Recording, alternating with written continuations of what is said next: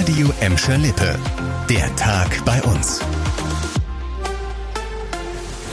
Mit Annika Böhnig, hallo zusammen. Der Tag heute ist mit einer echten Hiobsbotschaft für Gelsenkirchen gestartet. Die Stadt verliert wohl nicht nur die Hochschule für Polizei und öffentliche Verwaltung, sondern geht auch im Rennen um den geplanten großen Campusneubau leer aus. Das wäre ein echter Tiefschlag für Gelsenkirchen, der vor allem ziemlich unerwartet käme. Leon Pollock fasst die Details nochmal zusammen. Das Land hatte Gelsenkirchen, Bochum, Dortmund und eben auch Herne zum Wettbewerb um einen neuen und vor allem größeren Hochschulstandort aufgerufen. Und die Nachbarstadt Herne scheint das Rennen gemacht zu haben. Die Hochschule hat bislang ihren Sitz in Gelsenkirchen und platzt hier aus allen Nähten. Für den neuen Standort hat sich die Stadt mit dem Gelände des Zentralbades und der alten Polizeiinspektion in direkter Nähe des Musiktheaters beworben.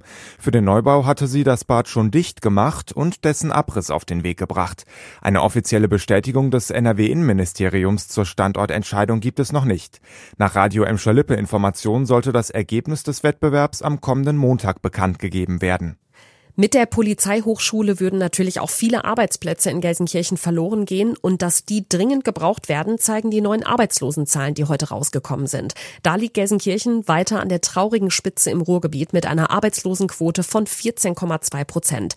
Bisschen besser sieht's in den anderen Städten bei uns aus. In Gladbeck liegt die Quote bei 10,5 Prozent, in Bottrop bei 7,6 Prozent.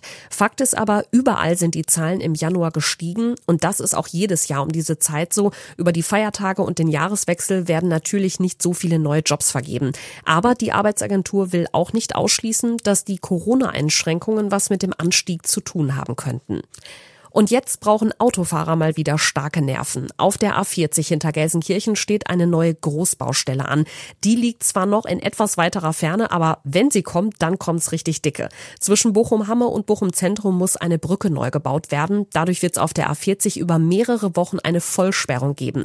Die Sperrung ist für 2024 geplant, auch wenn der Bau der Brücke schon ein Jahr vorher startet.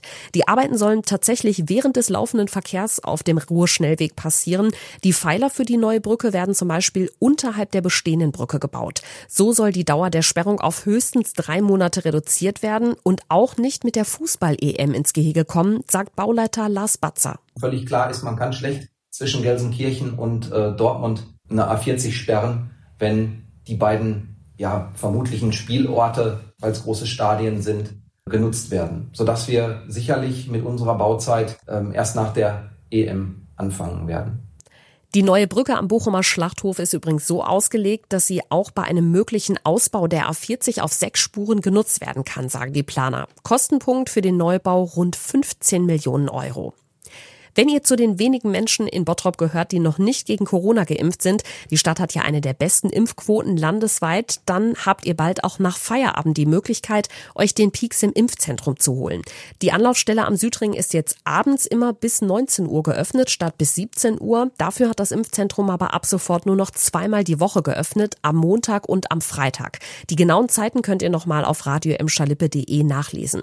Zuletzt waren im Bottroper Impfzentrum immer weniger Termine gebucht worden worden, sagt die Stadt, weil einfach viele Menschen schon geimpft sind. Spontan vorbeikommen am Südring könnt ihr aber auch weiterhin. Impfungen ohne Termin sind für alle ab 12 möglich.